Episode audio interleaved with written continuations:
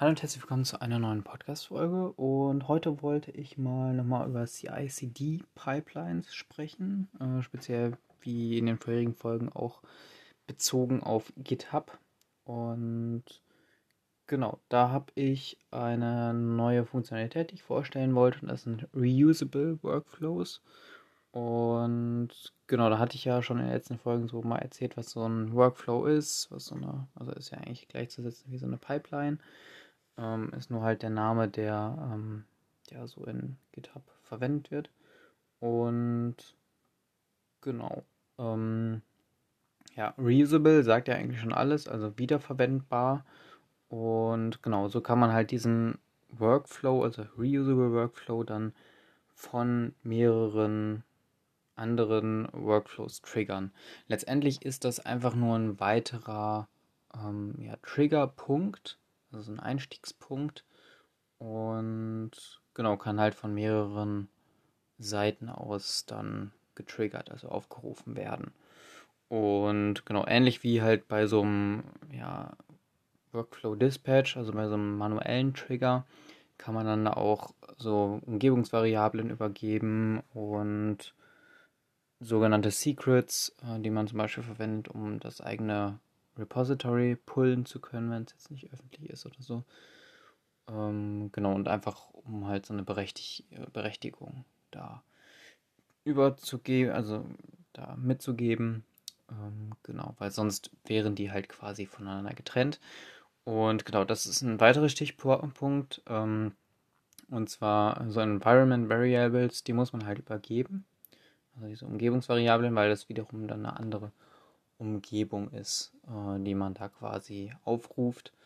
Und genau deswegen ist es da ganz wichtig, dass man da ähm, ja, die als Parameter quasi übergibt. Da gibt es ja dann in dem Workflow, den, der den äh, Reusable Workflow triggert, da gibt es ja die Möglichkeit dann mit dem Parameter Width bei einem Step äh, dann ja so Variablen zu übergeben.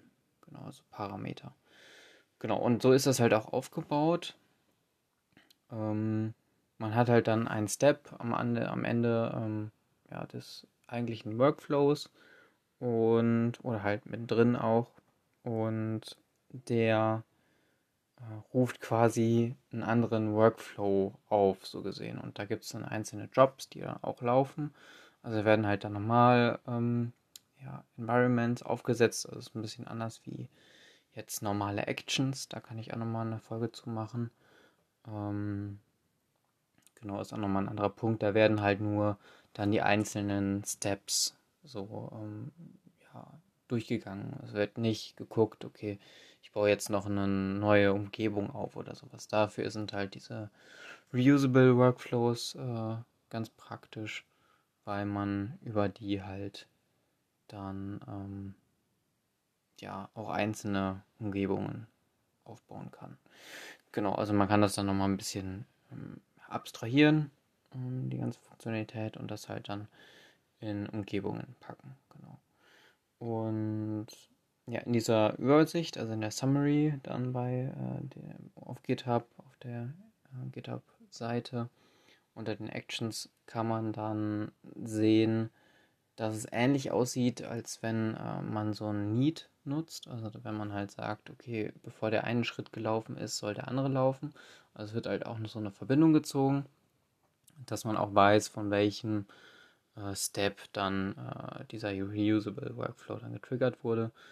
Und genau, so kann man dann halt ähm, das Ganze nochmal nachvollziehen grafisch und man sieht dann auch immer, ähm, wie dann dieses, also man vergibt ja diesem Step auch einen Namen, zum Beispiel, keine Ahnung, Bild äh, oder so. Ähm, und der wird dann halt mit einem Bild Slash an die Namen des Reusable Workflows dran gehängt. Äh, wenn man das benutzt, sieht man das auch.